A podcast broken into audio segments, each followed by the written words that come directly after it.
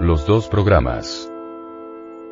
Aclaración que el venerable maestro, Samael Aumeor hace sobre los falsos maestros, profetas, restauradores, reencarnaciones, avataras, patriarcas, etcétera, etcétera.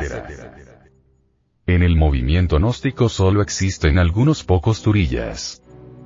Hacemos esta aclaración. Es necesario saber que con alguna excepción muy rara, solo existen pseudo clarividentes, y místicos subjetivos. Realmente todas las escuelas místicas y todos los movimientos espiritualistas están llenos de pseudo clarividentes ilusos que causan más daños que beneficios. Esos son los que se autotitulan maestros. Entre ellos abundan las reencarnaciones famosas. Los Juanes bautistas de los cuales conocemos más de una docena, las Marías Magdalenas, etcétera, etcétera. Esta clase de gentes creen que la iniciación es como soplar y hacer botellas, y basados en su supuesta maestría y en sus absurdas visiones creadas por su mentalidad morbosa, profetizan y excomulgan a los demás a su antojo, como quieren, calumniando a las personas y calificando a otros de magos negros, o asegurando que ciertas personas están caídas, etcétera, etcétera. El movimiento gnóstico debe depurarse de esa plaga mala y dañosa. No estamos dispuestos a seguir tolerando más el morbo malsano de todos esos pseudo clarividentes ilusos y de todos esos místicos subjetivos. Nosotros propagamos la cultura espiritual intelectual, la decencia, la caballerosidad, el análisis lógico, el sintetismo conceptual, la cultura académica, las altas matemáticas, la filosofía, la ciencia, el arte, la religión, etcétera, etcétera. De ninguna manera estamos dispuestos a seguir aceptando la chismografía de los alucinados, ni las locuras de los soñadores. Realmente el clarividente subjetivo transfiere su conciencia de sueños al estado de vigilia para ver en los demás sus sueños proyectados. Estas últimos cambian según el estado de ánimo del soñador. En el pasado pudimos comprobar que cuando algún pseudo clarividente estaba de acuerdo con todas nuestras ideas y conceptos, nos veía como ángeles o dioses, y entonces nos alababan, y hasta adoraban. Empero cuando cambiaba el concepto, cuando el pseudo clarividente se entusiasmaba por alguna nueva escuela, cuando leía algún libro que le parecía maravilloso, cuando escuchaba algún conferencista que llegaba a la ciudad, cuando resolvía cambiar de organización, de escuela, entonces nos acusaba de magos negros, nos veía como demonios, etc. Con esto queda demostrado que estos pseudo clarividentes son únicamente soñadores que ven sus propios sueños proyectados en la luz astral. Aquellos que realmente quieren alcanzar las cimas inefables de la verdadera y legítima clarividencia, deben cuidarse muchísimo del peligro de los autoengañados y someterse a la auténtica disciplina esotérica.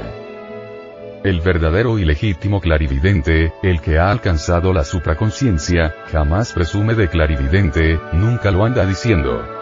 Cuando aconseja, lo hace sin dar a entender a otros que se basa en su clarividencia. Todos los santuarios gnósticos deben cuidarse de aquellas personas que se alaban a sí mismos y que se autotitulan clarividentes, grandes maestros y reencarnaciones. Todos los santuarios gnósticos deben desarrollar el máximo de vigilancia para protegerse de los espectaculares pseudo clarividentes que, de cuando en cuando, aparecen en escenario para calumniar y desacreditar a otros, asegurando que fulano es hechicero, que sutano es mago negro, que mengano se cayó sexualmente hablando, etc. Es urgente comprender que ningún auténtico turilla tiene orgullo. Realmente todos aquellos que dicen, yo soy la reencarnación de María Magdalena, Juan Bautista, Napoleón, etc. Son orgullosos tontos, pseudo clarividentes ilusos, necios estúpidos. Nosotros no somos sino miserables partículas de polvo, horribles gusanos de lodo, ante la terrible y gloriosa majestad del Padre. Esto que estoy diciendo no es cuestión alegórica, ni simbólica, estoy hablando literalmente, crudamente, una terrible realidad. Realmente es el yo quien dice. Yo soy el maestro tal, la reencarnación del profeta tal, etcétera, etcétera. Ciertamente el yo animal es Satán. Es el yo, el ego diablo, quien se siente maestro. Mahatma. Hierofante. Profeta. Etcétera, etcétera.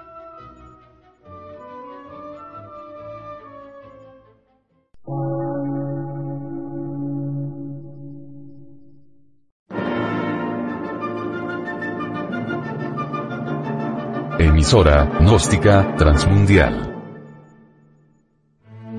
Por una nueva civilización y una nueva cultura, sobre la faz de la Tierra.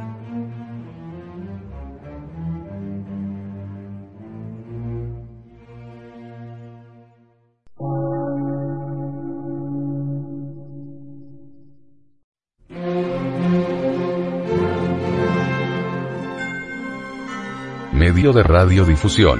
Científico, artístico, místico y filosófico. De la Asociación Colombiana de Centros de Estudios Gnósticos, Antropológicos, Psicológicos y Culturales. A. C.